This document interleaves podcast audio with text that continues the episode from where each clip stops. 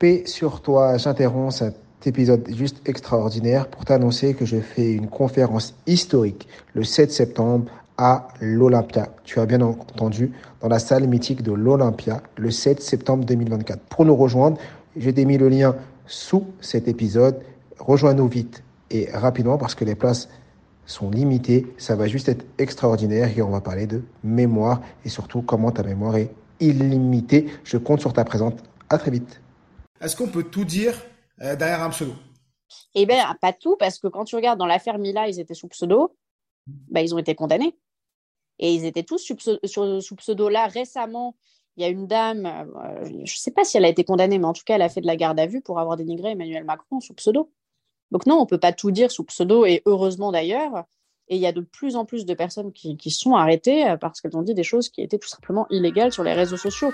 Je suis Mohamed Bouclé, auteur, conférencier et formateur en technique d'apprentissage. Je suis vice-champion du monde de lecture rapide et triple champion de France de mind mapping. Dans le podcast Connaissance illimitée, on démocratise les techniques d'apprentissage. Le but de ce podcast est de parcourir la vie de plusieurs personnes inspirantes pour vous démontrer que la réussite est à portée de tous. Paix sur vous, bienvenue dans ce nouvel épisode du podcast Connaissance illimitée. Et j'ai l'honneur d'accueillir la talentueuse Sarah Seltman, qui est avocate au barreau de Paris. Elle vient de sortir son deuxième livre qui s'appelle Se protéger, c'est gagner aux éditions euh, Robert Laffont. C'est déjà un succès. Et euh, aujourd'hui, j'ai l'honneur de l'avoir avec nous. Elle va nous parler un peu de son métier euh, d'avocate, comment elle en est arrivée là et également énormément de son livre parce que j'ai, lorsque je l'ai lu, j'ai appris énormément de choses. Il y a plein de choses qu'on ne connaît pas, surtout vis-à-vis du droit, et c'est l'occasion de pouvoir parler avec Sarah et qu'elle nous explique un peu tout ça. Coucou Sarah, comment tu vas? Salut Mohamed, bah écoute, ça va, merci beaucoup de m'inviter euh, dans, ce dans ce podcast. Et euh, je voulais déjà te féliciter pour ton livre que je n'ai pas eu le temps de lire en entier parce que contrairement à toi, je ne lis pas aussi vite. Alors, quand tu le liras, tu auras tous les outils pour euh, pouvoir lire rapidement et ça te permettra de, de lire des centaines. moi, j'ai beaucoup de livres accumulés à lire de mes amis et c'est vrai que j'ai pas eu le temps de tout lire encore. Les livres et aussi plein de dossiers. Hein. Je pense que en tant qu'avocat, tu dois en avoir des choses à lire. Hein. Oui, et je privilégie, c'est vrai, souvent le professionnel au personnel. C'est pour ça aussi que j'ai beaucoup de livres qui s'accumulent, effectivement. Euh, Sarah, est-ce que je vais te laisser quand même te présenter parce que je t'ai présenté de manière succincte. J'aimerais que tu te présentes avec tes mots et après on va rentrer dans le vif du sujet. Alors, je suis avocate au, euh, au barreau de Paris depuis 2018. J'ai prêté serment donc euh, le 8 novembre 2018 à la Cour d'appel de Paris. Avant cela, j'ai fait un master à l'université Paris 1 Panthéon-Sorbonne. J'ai passé le barreau à l'université Paris 2 Panthéon-Assas. Euh, j'avais même commencé une thèse. Bon, j'ai tenu une année, euh, disons les choses. Euh, et ensuite, j'ai fait deux ans à l'école du barreau avant de prêter serment. Sachant que quand, quand tu es à l'école du barreau, tu as 18 mois, tu as six mois de cours que j'ai séché, six mois de stage ailleurs que dans un cabinet d'avocat. Là, j'étais chez AXA et six mois de stage chez un, un avocat. J'étais chez Olivier Pardo et c'était une superbe expérience. Mais j'ai su assez rapidement que j'aurais beaucoup de mal à être euh, avocat collaborateur parce que quand on est avocat, soit on est salarié, mais c'est vraiment une minorité, soit on est collaborateur, ça veut dire entre guillemets sous-traitant d'un avocat associé et on touche tous les mois la même chose, soit on est à son compte. Mais en pratique, il y a quand même peu d'avocats qui se lancent à leur compte euh, tout de suite. Mais pour ma part, je me suis rendu compte euh, très très rapidement que j'arriverais pas à obéir à quelqu'un sur du long terme. Et donc, tu es à ton compte de, tu t'es mis à ton compte très rapidement. Bah, en fait, euh, donc j'étais en stage. Ensuite, j'ai fait, j'ai commencé une collaboration euh, chez Maître Patrick Klugman. Euh, c'était une, super collaboration en soi et c'est quelqu'un que j'apprécie, mais je pouvais pas obéir comme ça. Au bout de trois mois, je me suis dit mais je peux pas obéir, je peux pas avoir quelqu'un qui me dit Sarah fais ça. Bah non en fait. Et, et je me suis dit bah je vais me mettre à mon compte, mais au début c'était vraiment vraiment une grosse galère parce que bah, j'avais pas de dossier, personne me connaissait. Euh, il y a à peu près 35 000 avocats au barreau de Paris, donc c'est très concurrentiel. Et donc, ce que j'ai fait au début, c'est que j'ai travaillé chez Pré-Barreau. C'est une prépa qui prépare euh, au CRFPA, qui est l'examen pour devenir avocat. J'avais moi-même fait cette prépa et je corrigeais des copies et je faisais passer les oraux. Donc, voilà comment j'ai commencé. Au début, c'était vraiment galère. Et euh, mais c'est pas non plus impossible parce que j'ai beaucoup de gens qui me demandent euh, est-ce que c'est jouable de se mettre à son compte? Bah oui, au pire, si c'est si c'est une tôle, il suffit de reprendre une collaboration derrière. Mais pour ma part, je ne me voyais pas euh, rester collaboratrice euh, pendant. Il y en a qui le font pendant dix ans, ça. Et moi, je me suis dit, mais c'est pas possible. Même au bout de deux jours, je me suis dit que c'était pas possible. Donc, euh, c'est vrai qu'être à son compte, c'est possible. mais il faut vraiment se bouger. Je vais revenir sur cette, toute cette partie-là parce que tu m'as donné. En t'écoutant, j'ai plein plein de questions. c'est incroyable. Juste en, en, écoutant ta présentation, il y a plein de questions. Je vais les faire dans, dans le désordre. La première, c'est fou, c'est-à-dire que tu t'es lancé, tu avais ta vocation, tu t'es dit bah moi euh, j'ai envie d'être avocate, je, sais que je veux pas être collaborateur, je veux être à mon compte, donc tu as accepté d'y aller. Et tu m'as dit ça a été très dur et, et très galère, donc tu as fait corrigé des copies en parallèle pour continuer à gagner ta vie. Mais comment tu as fait pour te lancer réellement, avoir tes premiers clients? Quel a été le process pour euh, trouver tes premiers tes premiers clients? Ah ben Moi, je me suis dit, les clients, ils sont partout. Donc, euh, c'est-à-dire que c'est bête, mais je prenais le taxi, je laissais ma carte. J'allais me faire faire les ongles, je laissais ma carte. Tous les commerçants du quartier avaient ma carte. C'est-à-dire que par... je promenais mon chien, je disais que j'étais avocate, mais partout, en fait. Et euh, donc, au final, j'y suis allée un peu au culot, comme dans tout ce que je fais dans ma vie. Et euh, bah, ça a fini par payer, sachant qu'il y a quand même plusieurs confrères qui m'ont donné mes premiers dossiers aussi. Il ne faut pas oublier que même si les confrères sont parfois des concurrents, ne sont pas toujours les plus agréables. J'ai fait aussi des superbes rencontres. Et c'est souvent, je dirais, les plus expérimentés et ceux qui ont le mieux réussi, objectivement parlant, qui, qui m'ont le plus aidé. c'est juste incroyable. Et, au, début, tu avais quoi? Tu travaillais chez toi? Tu étais en mode euh, je travaille. Euh non, mais au début, j'étais vraiment à l'arrache. De, limite, je donnais mes rendez-vous au café. Enfin, c'était vraiment. Euh, c'était complètement à l'arrache. Euh, après, j'ai pris, euh, enfin, j'avais une salle de réunion, etc. Mais au tout début, c'est des confrères qui m'ont entre guillemets hébergé professionnellement. Et euh, après, les choses se sont progressivement améliorées, sachant que je me suis mise à mon compte en 2019 et qu'après, il y a eu le confinement. Donc en soi, ah oui, j'étais chez moi, mais par la force des choses. Ouais, et en plus, euh, et après, après le confinement, il y a eu le boom parce que tu es, avocate euh, en droit de la, de la famille et, et après. Là, ça s'est beaucoup arrangé, ouais. Il y, a, eu le boom des divorces après le confinement où les gens ils, sont, ils ont découvert qu'ils étaient en couple et mariés, qu'ils avaient des enfants. exactement. Les gens, ils ont découvert pour certains qu'ils pouvaient plus se blairer. Et en fait, avant que, tu sais, on avait une date de fin de confinement à chaque fois. Ouais. Et les gens, ils me disaient, euh, on va vite euh, préparer l'assignation comme ça, dès le premier jour de fin de confinement, on peut euh, mm. l'envoyer, etc. Et c'est vrai qu'à la fin du premier confinement, je ne sais plus la date exacte, ça allait quand même mieux. Et là, je commençais à avoir des dossiers, mais ce n'était pas non plus comme maintenant. Mais c'est vrai que j'avais eu le temps de faire mon site internet pendant le confinement. Je me suis mise aussi sur les réseaux sociaux pendant le confinement. J'y étais pas avant. Euh, après, est-ce que les réseaux, on me pose souvent, ça me vient comme ça cette question, est-ce que les réseaux sociaux apportent des dossiers? La réponse est non. Enfin, pour ma part, non. Ça apporte une visibilité. Euh, mais moi, les personnes qui m'écrivent en DM pour me demander des, enfin déjà, j'ouvre pas les DM. Euh, pour moi, c'est, on appelle le, cabinet. Le, cabinet. Bah oui, on fait pas des consultations juridiques sur TikTok ou sur Instagram. Bien sûr, bien sûr. Et aujourd'hui, tu as un cabinet sur Paris? Ouais, mon cabinet est à Paris dans le 7e. Et euh, bah, honnêtement, là, ça, ça, se passe bien. Après, le, quand on est à son compte, et je pense que ça vaut pour tous les entrepreneurs, ça vaut pour toutes les professions libérales, on peut jamais savoir comment ça se passera le mois prochain. Ça veut dire que j'ai appris à vivre avec cette incertitude euh, de me dire, je sais pas euh, comment se passera le mois prochain, et je ne sais jamais. Euh, je, si je sais que le mois d'août, en général, je, je sais que c'est assez calme, ça je le sais. Euh, mais j'ai appris à vivre avec ça. Et je pense qu'il y a des personnes qui, au contraire, vont dire Moi, je pourrais pas vivre avec cette incertitude et j'ai besoin de savoir combien je vais gagner tous les mois. Après, tu as, as, des collaborateurs ou pas? Non, j'ai des. Enfin, je travaille avec des confrères, mais j'ai plutôt des stagiaires et des élèves avocats. D'accord, par rapport à l'aspect administratif accompagnement.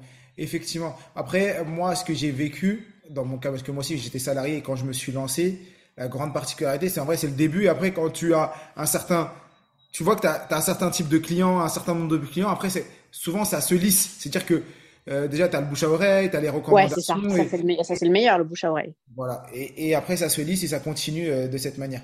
Et je voulais revenir sur, euh, toujours dans ta présentation, tu as dit que tu été lancé dans, une, dans un doctorat, tu as tenu un an et tu Qu'est-ce qui t'a fait? Parce que moi, j'ai dans un coin de ma tête le projet de, de reprendre les études et de faire un doctorat. Et toi, c'est quoi qui t'a qui a fait que, bah, déjà, j'aime pas les études. Enfin, j'aime pas les études, c'est un bien grand mot, mais je supporte pas euh, d'aller en cours. Et moi, je suis jamais allée en cours. J'ai juste été toujours au partiel. Je je supporte pas d'aller en cours, que ce soit à l'école du barreau où j'y suis pas du tout allée. J'ai laissé ma carte à des amis pour badger parce qu'il fallait biper comme à l'usine. Euh, et pareil en cours. Et en fait, euh, quand j'ai commencé la thèse, la thèse stricto sensu, donc la thèse en elle-même, ça va. Mais c'est qu'en fait, il fallait assister à des colloques. Et en plus, c'était le matin. Donc déjà, j'aime pas le matin. Et en plus, fallait assister à des colloques. J'ai dit, mais ça, c'est pas possible. En fait, dès que je sens un truc d'autorité quelque part, euh, il faut faire ça. J'ai pas envie. Et ça, c'est partout pareil. Donc, je n'avais pas compris que quand on faisait une thèse, il y avait aussi euh, un arsenal d'obligations euh, qui, pour moi, était insupportable, en fait. Enfin, pour moi, c'était tu fais ta thèse, tranquille, tu demandes rien, et en contrepartie, bah, tu n'es pas obligé de Enfin, c'est même pas assister à des colloques, c'est faire des colloques. Mais, j'ai pas envie. D'accord. Et donc, mais tu peux le faire. Si toi, de ton côté, assister à des colloques, faire des conférences, euh, te lever euh, hyper tôt pour aller faire des colloques, je sais pas où ça va, dans ce cas-là, c'est gérable. Et ce que je comprends, donc, c'est le cadre que tu n'arrivais pas à supporter. Ah non, je peux pas. D'accord. Et c'est pour ça, c'est cool parce que il y a beaucoup de personnes qui nous écoutent qui sont dans, dans, un, dans un processus de reprise d'études, de, euh, de, bah, également aussi de reconversion. Et c'est dur. Hein. Comment? C'est dur les reconversions et les reprises d'études.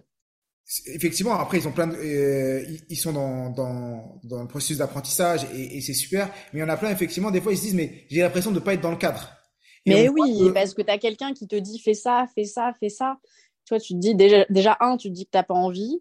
Euh, deux, tu te dis parfois à quoi ça sert. Et trois, tu te dis bah non, je le fais pas. Et, et, c'est fou, c'est que tu as dit même dans, ton, dans tes études pour devenir avocate, tu avais six mois de cours et les six, six mois, tu n'y es pas allé. Ah ouais, non, non, je pouvais pas. Ah non, j'ai fait je me souviens encore, j'ai fait le premier cours. J'ai dit, c'est bon, j'arrête, c'est bon, ça, ça va, stop. Quoi. Tu faisais quoi quand tu allais pas en cours? Euh, Alors, j'avais trouvé un travail de secrétaire à Assas. Euh, et je corrigeais les copies, je m'occupais. Enfin, j'avais trouvé plein de petits boulots et honnêtement, je, je trouvais ça beaucoup plus rentable que, euh, que d'aller en cours, sachant que alors après, il y avait des trucs sympas en cours, c'est qu'on pouvait rigoler avec les gens et tout. c'est vrai que moi, j'y allais plutôt pour ça. Après, le problème, plus aux soirées euh, étudiantes qu'en cours. Ouais, bah oui, largement. euh, et le truc, c'est que là où je m'étais fait coincer, c'est qu'il y avait des... un contrôle continu. Et à force de sécher, j'avais même pas eu la moyenne. D'accord. Donc, et, euh, j'ai...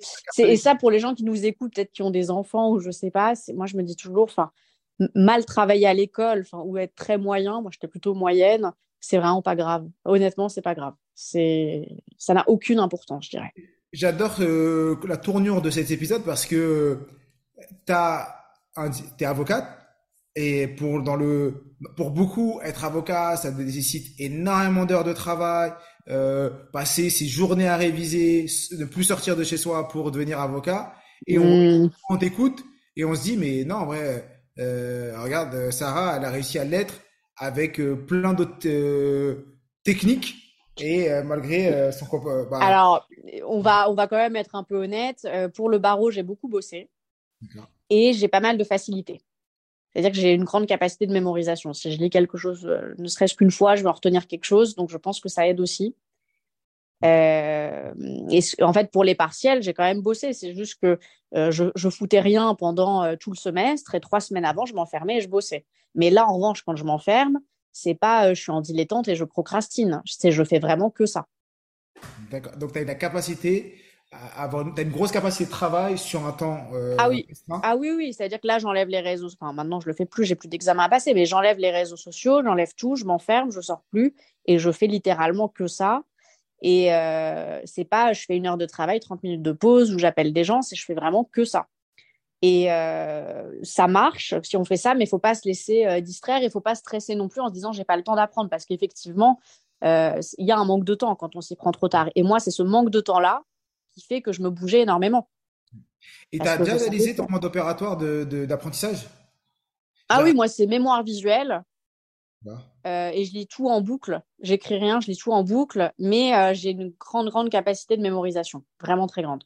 D'accord, donc tu te rappelles des choses que tu as vues, tu dis ah oui. Ah oui, je peux gober des trucs et les ressortir le lendemain. Euh, par exemple, tu sais, il y avait des, des matières fondamentales, il fallait un peu réfléchir, et tu avais les mineurs où c'était vraiment, j'exagère un peu, mais genre histoire du droit, c'était vraiment, tu apprenais, tu recrachais.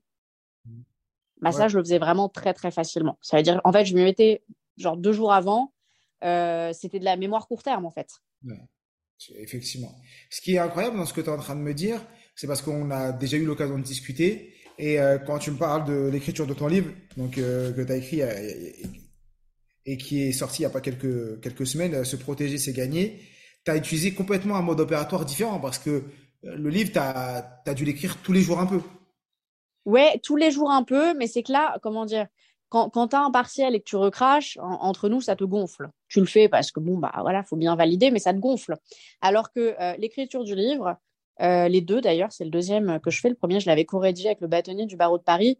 Euh, c'est vraiment quelque chose que j'aime faire. Et là, tu sais, quand tu rends les premières épreuves, moi, je ressentais un grand vide. Je me disais, mais en fait, ça me manque trop. Et là, quand j'ai fini celui-là, je me suis dit, mais ça me manque trop de pas avoir quelque chose tous les jours parce que c'est vrai que j'avais cette discipline de m'y mettre tous les jours, quelle que soit ma journée. Mmh. Et par exemple, tu vois, je faisais le sommaire. Après, je me rendais compte qu'il y avait des choses je discutais avec des gens et je me disais, mais oui, mais ça, c'est intéressant, je pourrais en parler. Et, euh, et quand tu écris un livre, je ne sais pas toi de ton côté, mais tu n'as pas de pression de l'éditeur, à moins que tu foutes rien, mais comme ce n'était pas mon cas, je ne l'ai pas eu, qui te dit, il euh, faut que ça avance. bien sûr. Il te donne une date de rendu et bon, bah, tu te gères comme tu veux. Oui, après, tu avances, effectivement. Et je l'ai lu, euh, il est incroyable, hein. franchement. Tu as mis combien de temps pour le lire? Euh, J'ai pas chronométré, mais euh, je peux pas te dire exactement euh, parce que j'ai tout simplement. Ça se compte en heures? Ouais, non, non, ça coûte ouais, ça, au moins une heure. Je pense une heure, un peu. Ah oui, c'est très rapide. Ouais, à peu près une heure. Un peu, ouais, à peu près une heure. Et surtout, ce que j'ai adoré, euh, c'est que ça traite tout, tous les axes de la vie, euh, que ce soit la famille, les réseaux. J'ai essayé en tout cas. Comment? Ouais. J'ai essayé. Et surtout, c'est c'est un peu comme une bibliothèque. C'est comme euh, c'est comme si tu avais ton ton dictionnaire, mais là ton dictionnaire du, du savoir euh, pour se protéger. Et à chaque fois que tu as un truc, tu te dis bah je vais aller regarder droit de la famille. Bah ouais, c'était le but parce que tu vois les, les, gens quand ils ont un problème, ils vont dans Google, ils trouvent des trucs alors plus ou moins faux, il n'y a pas que des conneries dans Google et à la fin ils disent oh non, trop compliqué, euh, je fais rien. Et ça c'est vraiment je me suis beaucoup inspirée des recherches sur les moteurs, tu sais les, les mots clés, ce qui est le plus recherché. Euh, et j'ai aussi beaucoup demandé à, à des gens, euh, voilà, quelle était leur, leur problématique principale. Et euh, en fait, ce que tu vois dans les moteurs de recherche, c'est que les gens n'osent pas poser certaines questions. Et ils les posent beaucoup dans les moteurs de recherche. Et c'est ça qui est intéressant. Par exemple, sur l'argent, les gens, ils n'osent pas demander. Bien sûr. C'est les requêtes. Plus tu vas voir le monde, tu vois qu'il y a des, des requêtes Google qui sont incroyables. Mais euh, souvent, un ami me disait Google est notre meilleur ami. Il connaît, il nous connaît mieux que des euh, que notre que nos proches. Ah, que nos proches parce que quand tu as un bouton tu as un problème t'as pas envie d'en parler à ton mari à ta femme à tes à, tes amis bah tu vas regarder d'abord euh, sur Google mais évidemment. à quelqu'un d'autre. Ah mais Google c'est ou même il y a dans le dans le même sens enfin c'est pas exactement l'objet du live tu prends euh, l'algorithme TikTok de quelqu'un mmh. c'est bon t'as compris. Ouais c'est vrai tu regardes son mmh. fil d'actualité et tu sais c'est quoi ses aspirations oui tout de suite mais TikTok c'est le plus puissant pour ça c'est fou. Et pourquoi tu as appelé ce livre Se protéger, c'est gagner Parce que j'estime que quand on sait comment se défendre dans la vie quotidienne, on a déjà gagné la partie. Moi, je vois, avant, j'étais la première à me faire avoir. Ça veut dire qu'on m'imposait des choses. Allez, au pire, je râlais, au mieux, je me laissais faire. Et en fait, maintenant que je connais euh, les astuces, enfin, les connaître, c'est une chose, on pourrait dire que c'est parce que je suis avocate, mais surtout maintenant que je les mets en pratique, bah, je vis beaucoup mieux. Que j'ai plus l'impression de me faire avoir tout le temps. Et ça, c'est il y a l'exemple des frais bancaires où avant, on me disait, voilà, vous allez payer telle somme pour telle carte. Ah, je disais, oui, d'accord, merci madame. Bah, maintenant, je dis non, euh, j'ai entendu que dans telle banque, euh, c'était gratuit la première année. Donc, j'aimerais bien un geste commercial. En fait, j'ose demander. Maintenant, j'ose tout. Ça veut dire, au pire, on me dit non. Et ça, ça marche pour tout. Ça veut dire que eh, la dame va me dire, bon, bah d'accord, on va lui faire gratuit la première année, vu que la concurrence le fait. Et arrivé à la première année, je veux dire, bon, bah, soit je pars chez la concurrence pour avoir une année gratuite, soit vous me faites une deuxième.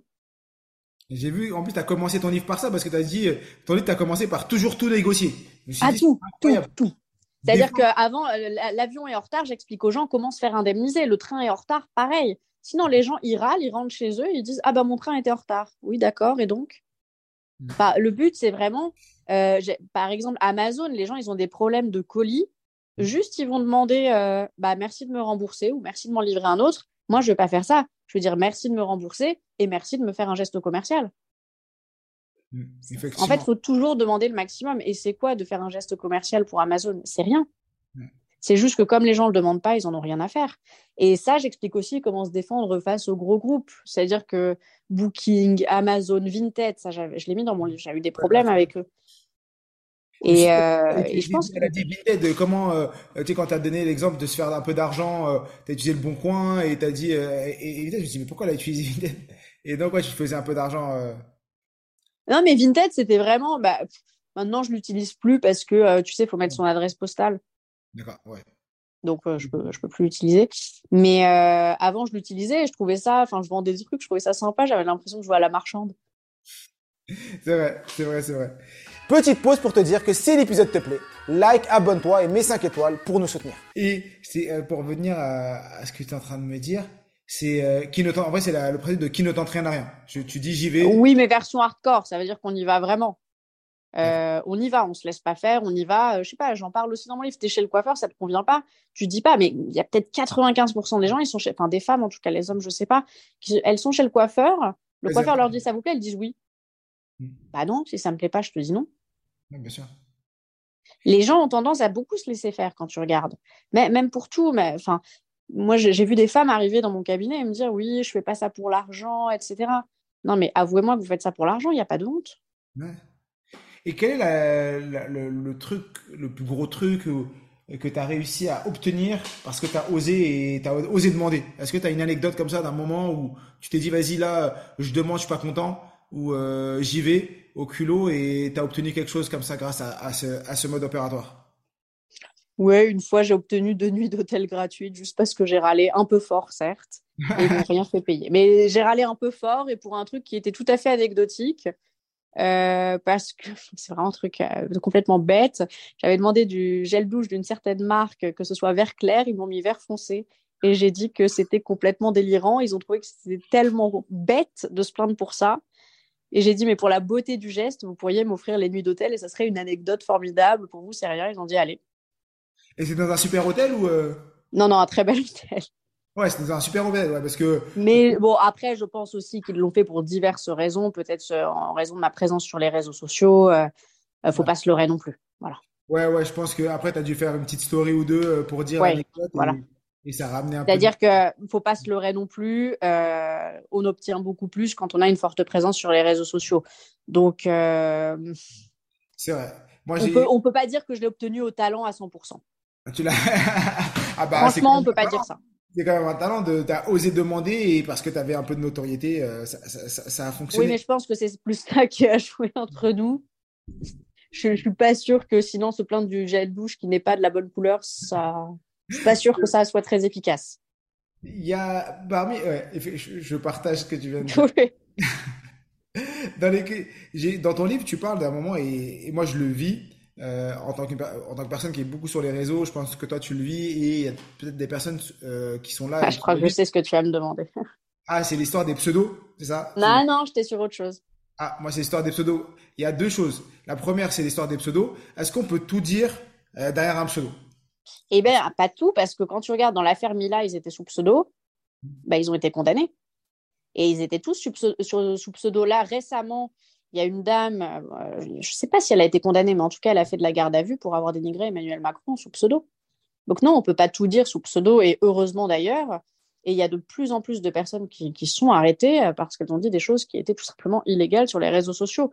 Alors, je ne sais pas si toi, tu es embêté par euh, des personnes sous pseudo, euh, ou si tu te fais harceler ou quoi que ce soit, mais en tout cas, maintenant, mais, mais, ouais, moi, je prends beaucoup de... bon, voilà, a- tout le monde n'est pas forcément d'accord avec mes propos, et euh, c'est de plus en plus facile, je dirais, de, de lever l'anonymat, si on peut dire. Il n'y a plus vraiment d'anonymat si on va, si on fait une procédure. D'accord. Et c'est ça que tu- quand tu m'as dit tout à l'heure, euh, euh, je sais ce que tu vas me dire, c'était ça? C'est l'histoire de l'anonymat? Ou c'est- Bah oui, c'était comment les gens font, parce qu'il y a beaucoup de cyberharcèlement, il y a beaucoup de gens qui se font cyberharceler énormément. Et euh, c'était plus comment euh, je vis avec ça. Je, je m'attendais plus à cette question parce qu'on me la pose souvent. D'accord. Et donc toi aujourd'hui, euh, moi te connaissant un peu, tu fais, tu, ça t'est égal. En vrai, tu passes à autre chose, tu calcules pas et tu les. C'est-à-dire les gens qui, qui m'insultent sur les réseaux ou qui Ouais. m'envoient des messages? Ouais, non, les haters, c'est des personnes ouais, qui pas, pas forcément qui t'insultent, mais qui sont euh, qui sont pas forcément en accord, en accord avec toi et qui vont te dire euh, non parce qu'on a fait un live TikTok et qui te disent. Ouais, ouais. Euh, non, ça me fait rire. Enfin, je m'en fous. Ouais, ouais, je m'en fous. Et t'as déjà eu des, vraiment des problèmes d'harcèlement, des choses comme ça? Alors, pour moi, quand ça reste sur euh, en ligne, je m'en fous complètement. Quand c'est dans la rue, ça m'embête un peu plus, honnêtement. Euh, mais bon, Ah, t'as déjà été reconnu dans la rue et des personnes sont venues t'embêter. oui, souvent. Enfin, régulièrement. Je dirais pas souvent, mais régulièrement. Et ça, c'est à cause des, des passages télé euh, sur BFM et sur les, les grandes. Je pense à cause de certains dossiers aussi, euh, juridiques. Euh, Oui, ça peut être, ça peut être des, des personnes qui partagent pas mon point de vue, ou ça peut être, euh, voilà, ils vont être en voiture, ils vont baisser la vitre, ils vont insulter, mais c'est pas. euh, Ouais, généralement, ça, ça me glisse un peu au-dessus quand même. D'accord. C'est fou. Ouais, c'est vrai que. Et Mais, mais et là, ce que je reproche, je désolée de te couper, enfin, je te prie de m'excuser, ce que je reproche à ces gens, c'est plus de, euh, ils vont cyberharceler un peu tout le monde. Euh, autant moi je m'en fous, mais il y a des personnes qui ne s'en relèvent pas, et c'est ça que je leur reproche un peu. Euh, c'est qu'ils s'en prennent aussi à des gens qui sont pas armés pour subir ça. c'est qu'il y a. Il y a des gens qui se sont suicidés quand même à cause de choses comme ça. Ouais, Bien sûr, parce que en t'écoutant, tu as l'air d'être une femme très forte et, euh, et euh, bah, même par rapport à ce que tu nous as dit, par rapport à tes études, euh, que t'aimes pas le cadre et, et tu trouves des alternatives, des solutions et tu arrives quand même à Je suis toujours en, en système D, moi. Ouais. Alors que certaines personnes, euh, moi je l'ai vu quand j'étais à l'école et ça commence même très jeune. Euh, des fois à l'école, tu prends les, certains enfants et moi je le vis aujourd'hui parce qu'on accompagne des enfants, des adultes et autres, mais il y a beaucoup d'étudiants qui se font harceler parce que euh, non, il y a deux cas de figure parce qu'ils essayent de travailler, parce qu'ils essaient d'être bons et les autres disent mais arrête de faire le bouffon de ta classe et Ah oui, c'est vrai. ils veulent pas travailler juste pour être comme le reste de la classe et donc en vrai ils sont dans une spirale négative et au lieu de se pousser vers le haut, ils se tirent vers le bas. Euh, voilà, il y a des choses Être comme traité d'un télo. C'est incroyable. Moi, je, moi, je, je ça, pense moi, ça m'est jamais arrivé vu que j'avais pas des bonnes notes. ah bah moi dans mon école, moi j'avais pas des bonnes notes parce que mais je travaillais beaucoup, mais je, il y avait des, des personnes et euh, c'était traiter une personne d'un télo. Je trouve que c'est la plus belle des euh, la plus belle des insultes. Mais euh, quand t'es enfant, Ah non, ça passe trop mal quand t'es enfant. Quand on dit, ouais, t'es un- t'es une intello et tout.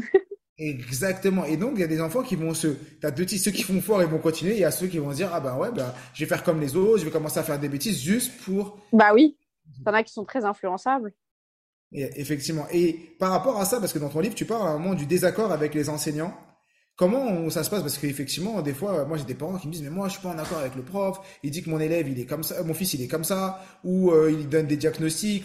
Est-ce que tu as, pour les parents qui nous écoutent, des, des, des conseils pour eux?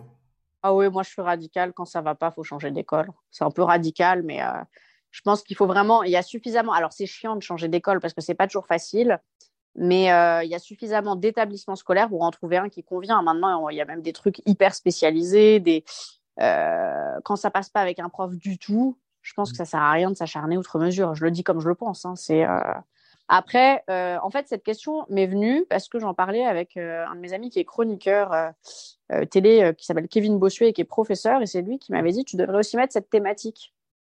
Ça m'est venu comme ça.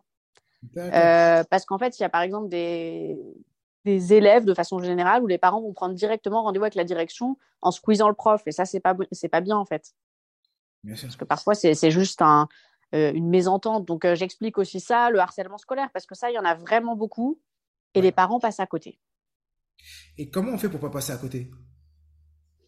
Franchement, c'est dur parce que euh, j'en ai pas parlé dans ce livre, mais il y a des, des enfants qui se sont suicidés, des choses comme ça, et les parents n'ont rien vu venir. Donc, euh, je pense que à part dire rester à l'écoute, et- etc., c'est dur de, de savoir. Je pense que je pense que ouais, il faut rester à l'écoute, mais les enfants le cachent tellement que c'est pas évident. Je pense qu'il faut plutôt être dans la prévention, en en parlant avant que ça arrive. Il Et faut pas que- oublier qu'il y a certains enfants qui sont harcelés, qui vont devenir harceleurs à leur tour. Ouais, bah, c'est comme ils ont vécu ça dans leur enfance, ils, Ils reproduisent. ils reproduisent, euh, Et les, et les parents des enfants harceleurs tombent souvent de haut de savoir que leur enfant se comporte bien à la maison, en tout cas de façon correcte, et puisse être aussi méchant avec d'autres enfants. Et ça, c'est décuplé avec les réseaux sociaux parce que Ouais, bien sûr. Et toi, maintenant, ça s'arrête plus. Toi, t'as des cas comme ça de personnes qui viennent chez toi, euh, dans ton cabinet, euh, pour, euh, pour ce type de problème ou pas? De, d'enfants harcelés, ou, ou ça fait pas partie de... Moins, j'ai plus les adultes, honnêtement. J'ai plus d'adultes. Et les enfants harcelés, en général, ce que les gens, les parents font, c'est qu'ils essaient de changer d'établissement scolaire. Et c'est ça qui est terrible, c'est que c'est à la victime de partir, Ouais. en fait. C'est ça qui est terrible. Mais c'est pas ce que j'ai le plus, honnêtement. Ouais, c'est vraiment dommage que ce soit la victime de fuir alors que la victime, euh, la pauvre, elle a Ah oui, mais il y a des enfants qui sont dans un tel état euh, pour se rendre euh, à l'école qu'au bout d'un moment, les parents vont dire, et c'est peut-être ce que je ferais aussi à leur place, ben, on va changer d'école. Euh, et y a, y a- je pense qu'il y a certains profils d'enfants qui attirent plus le, le harcèlement, c'est tout, dès qu'il y a une différence, en fait. Ah bah ouais. Ouais, dès qu'il y a une différence, dès que t'es pas comme les autres, en vrai, le- entre Ah oui, fait que on stigmatise les différences et euh, on, on, veut que tout le monde soit dans un moule. C'est-à-dire exemple, toi, je pense que pendant ta scolarité, tu as dû être stigmatisé. Je dis ça peut-être. Non, jamais. Mais quand je dis stigmatisé, plutôt par rapport au fait de ah ouais, elle vient jamais en cours, comment elle fait Tu sais, euh, quand t'es pas comme les autres, euh, peut-être pas par les anciens. Ah moi, moi ça allait parce que à la limite, tu te crées une petite team de gens comme toi. D'accord. Et puis, puis je pense aussi que quand les gens, les gens doivent sentir, je pense, mmh. qui peuvent harceler et qui peuvent pas harceler. Je pense qu'ils doivent le sentir. Alors, je parlais pas d'harcèlement pour toi euh, quand je disais ça. Je parle de des fois t'es es euh, stigmatisé ou mis euh, parce que t'es pas comme les autres.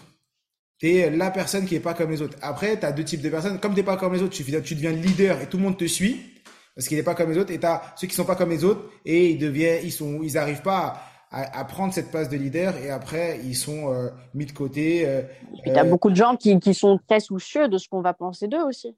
Ouais en fait. Effectivement. En fait, je pense que la, clé reste là-dedans. Euh, quand on en revient à mon livre, quand je dis oser, pourquoi les gens osent pas? Et parce qu'ils se disent non mais qu'est-ce qu'il va penser si je suis en train de négocier ma carte bancaire ou si je suis en train de négocier mon abonnement de téléphone?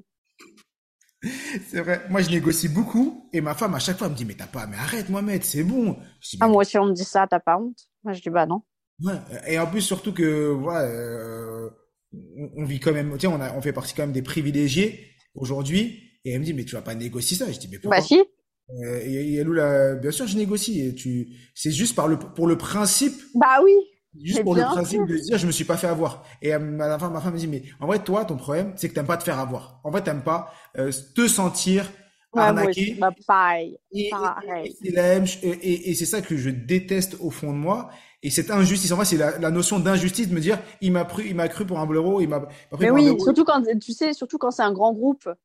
Ouais, c'est des grands groupes. Euh, pour certains, ils payent même pas leurs impôts en France et ils sont en train d'essayer de enfin pas de m'entuber, mais de me faire croire que je fais une bonne affaire alors que c'est même pas le cas. Ouais, effectivement, je, je, partage ton point de vue.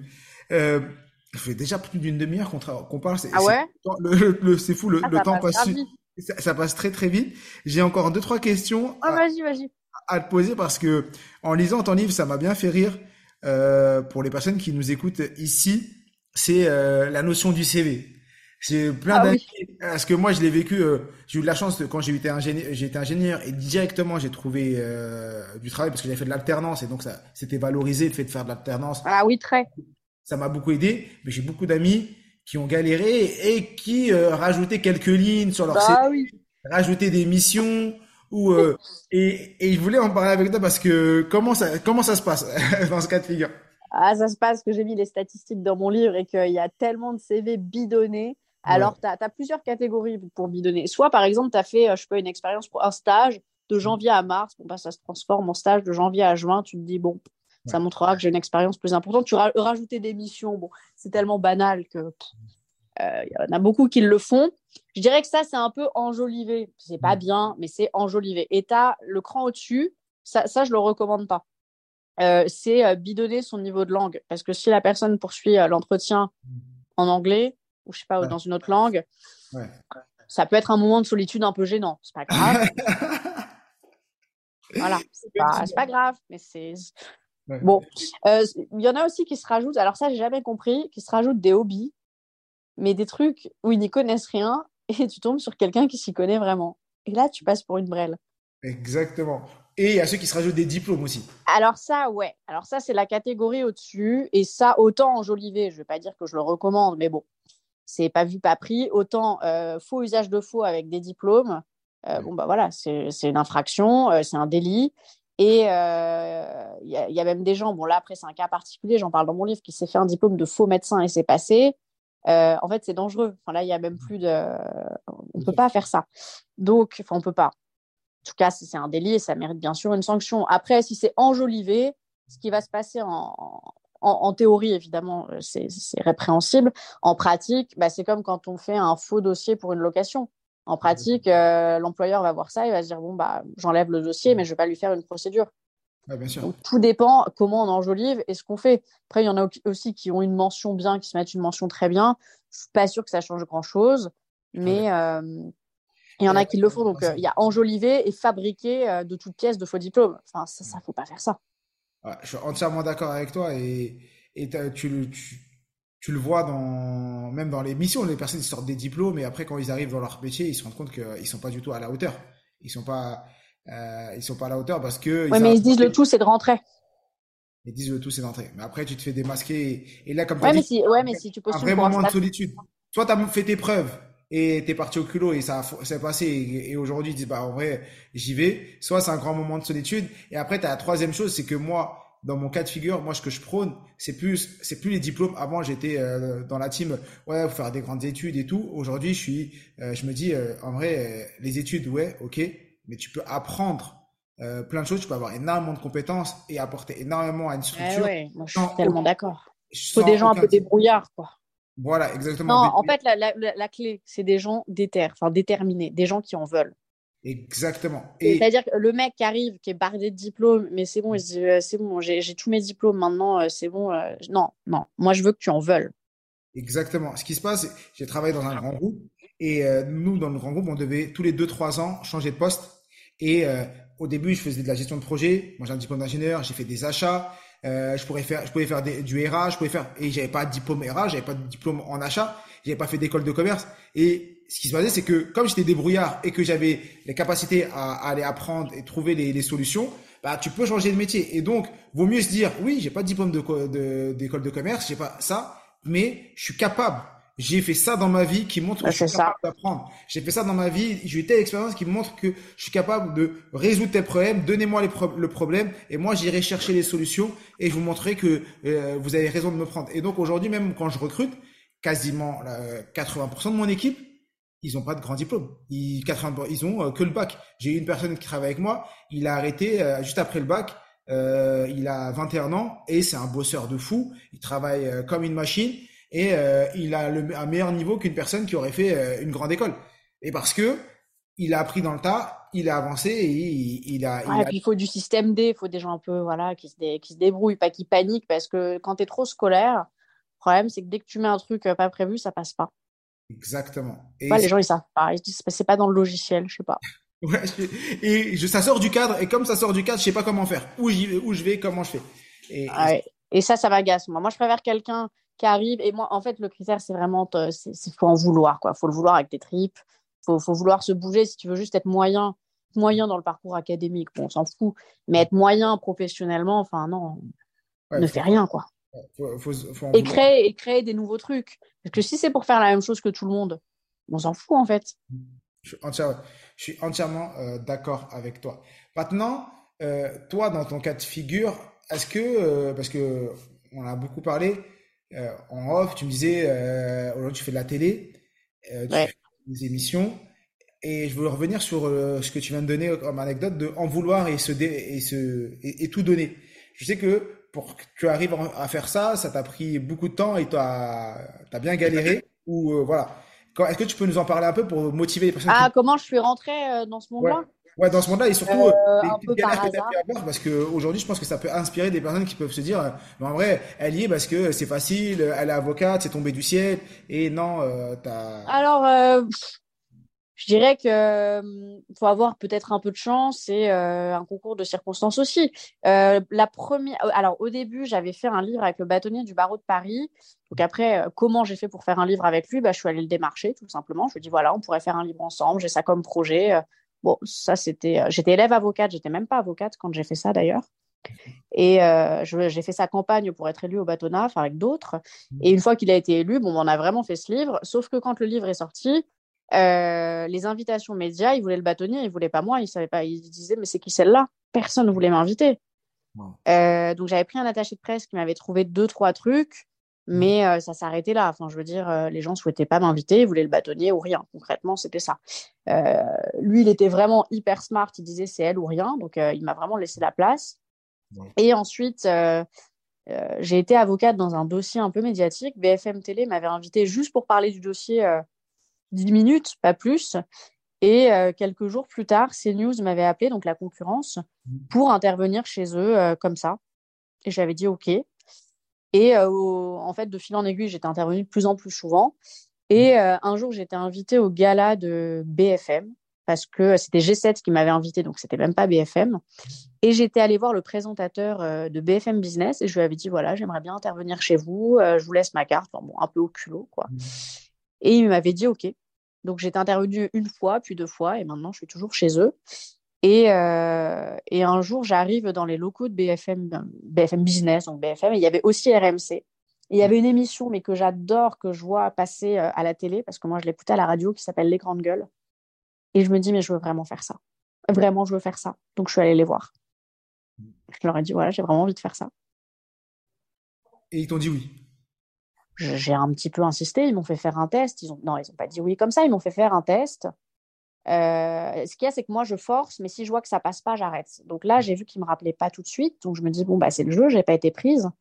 Et, euh, et finalement, ils m'ont rappelé, euh, ils m'ont fait faire un deuxième test. Et, et ensuite, à l'issue du deuxième, ils m'ont prise. Et quand tu dis un test, c'est des tests en direct, en, live Trois heures, ouais, trois heures en direct. Ouais, donc tu rentres dans l'émission, en vrai, tu as une consultante qui vient de manière. Ouais, c'est ça. Et si c'est si c'est si ça ça aux auditeurs et que tu apportes de la valeur, ils te gardent. Alors ça, je sais pas trop comment ils choisissent, mais en tout cas, moi, je sais que j'adorais, enfin, j'adore toujours cette émission. Et euh, oui, ils m'ont gardé effectivement.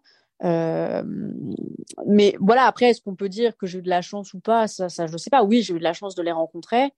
Après, euh, pour BFM Business, j'y suis allée un peu au culot, c'est vrai. Et une fois que tu es rentré dans le PAF, dans, le paysage audiovisuel français, là, les choses se passent différemment. C'est que c'est les autres qui viennent à toi.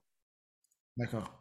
C'est-à-dire qu'en fait, personne n'a envie de te donner ta chance au début parce que c'est du direct, parce que. Euh, euh, et les grandes gueules, c'est en ça que c'est une belle émission, c'est qu'ils donnent la parole à des gens qui ne sont pas des professionnels de la télévision. Contrairement aux autres, à beaucoup d'autres émissions où euh, bah, il faut être un professionnel, il faut être journaliste, il faut être chroniqueur, enfin je sais pas.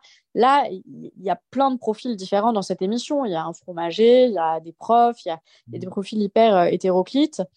Et, euh, et, une fois que tu es rentré dans le monde de la télé, là, c'est plutôt les gens qui t'appellent, oui. Enfin, ou pas, ça doit dépendre des gens. Après, j'ai eu des dossiers médiatiques en tant qu'avocate, ce qui a peut-être joué aussi, hein, très franchement.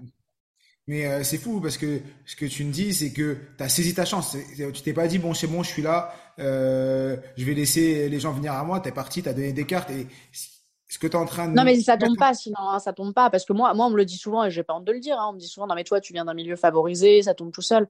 Non, pas franchement, non. La seule différence, c'est que même quand je me bats, on va me dire, c'est parce que tu viens d'un milieu favorisé. Ouais. Ce qui n'est pas du tout le cas. Et, et Absolument pas. Ah, mais ah, alors, peut-être, non, mais peut-être que certaines personnes ont pu m'aider parce que euh, euh, ils connaissaient des gens de ma famille ou quoi que ce soit. Peut-être, et je, ne le nie pas, peut-être que ça m'a ouvert certaines facilités. Mais dans la pratique, non, pas du tout. Après, euh, quand tu me dis que tu prends tes cartes de visite et que tu fais le tour des, du quartier pour. Je faisais tout, je faisais tout ce qui était possible. Ça veut dire que. je pense que là, tu n'es pas favorisé et il y a beaucoup de personnes qui auraient pu être avec le même statut que toi et dire Ah non, mais moi, t'inquiète, ça va me tomber du ciel. Non, et... ça tombe pas. tu as fait complètement l'inverse et tu t'es euh, battu et c'est tout, euh, énormément de mérite. Non, non, mais après, enfin, c'est-à-dire que je le faisais, euh, je pouvais, je pouvais faire tous les arrondissements, je pouvais tout faire. c'est comme quand, tu sais, quand j'ai sorti mon premier livre, j'allais à la Fnac pour le mettre en avant. Hein. Et je pouvais faire. Mais si, non, mais je me dis, j'ai rien à perdre.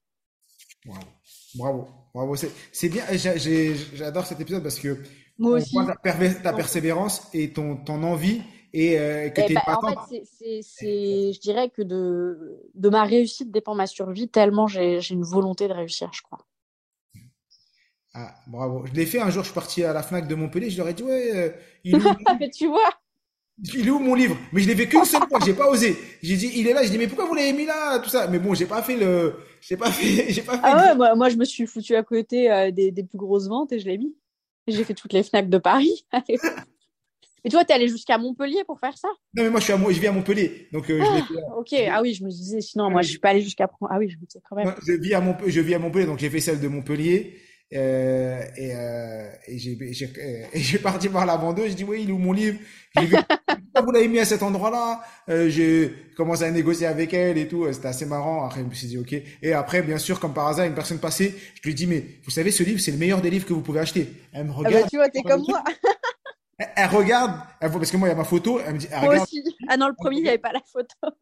Et, et, et, elle me dit, mais, mais c'est vous? Je dis, oui, oui, c'est moi. Ah ouais ah, ah, bon? Je peux avoir un autographe Je l'ai fait, j'ai fait une fois, je l'ai fait une fois et je l'ai fait une fois aussi à Gare de, à Gare de Lyon parce que comme je fais. Mais toi, il cartonne ton livre. Maintenant, t'as plus besoin de faire ça. Tu m'as même dit qu'il était dans le métro et tout. Oui, oui, oui, il a, il a cartonné, mais, forcément, moi, j'ai toujours un peu ce, ce, cette envie euh, de me dire, en vrai, j'ai deux personnalités. J'ai celle qui croit pas et il me dit, mais c'est fou, il cartonne, mais j'y crois pas encore. Donc, je, je fais encore des trucs comme si j'y Ah, mais je comprends. Ah non, non, mais je comprends. Oh là. Parce que, euh, effectivement, on, se dit toujours, je sais pas toi, mais moi, je me dis toujours, tout peut s'arrêter demain. Ouais, effectivement, tout peut s'arrêter demain. C'est une belle phrase de fin en plus. on va, parce qu'on ouais, c'est vrai. C'est une belle phrase de fin. Et est-ce que tu peux euh, comme ça, on, va finir peut-être finir avec ça. Ça veut dire quoi pour toi Tout peut s'arrêter demain? Ah bah, ça veut dire qu'aujourd'hui euh, les les gens viennent à toi, que ça se passe bien, etc. Mais demain, au moindre truc, tout peut s'arrêter. On ne sait pas. C'est pas c'est pas en mode je vais mourir demain. C'est pas du tout dans ce sens-là. C'est plus euh, on voit tellement dans le bon comme dans le mauvais des revirements de situation en moins de 24 heures. Euh, qui voilà, faut, faut pas oublier que faut on peut prendre la grosse tête, c'est pas c'est pas grave en soi, mais il faut pas trop la prendre non plus. Ouais, effectivement.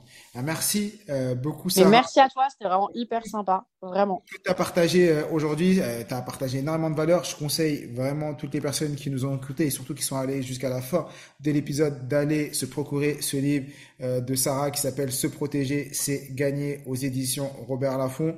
Vous le trouverez sur, bah, il est partout dans toutes les librairies de France, sur Amazon, la Fnac et autres. Euh, je vous invite vraiment à vous le procurer parce que vous allez apprendre énormément de choses. Bien sûr, je compte sur vous pour laisser 5 étoiles euh, sous cet épisode, mettre en commentaire si vous avez des questions à poser à Sarah. Je euh, j'en profiterai pour lui remonter. Je mettrai également ses réseaux, son TikTok, son Insta, pour qu'au moins vous puissiez suivre son quotidien, ce qu'elle fait, ce qu'elle partage et lui donner tout simplement de la force. Merci encore Sarah pour tout ce que tu as partagé. Merci à toi, vraiment merci beaucoup. Et comme je le dis toujours, je suis tué, nous sommes tous des illimités.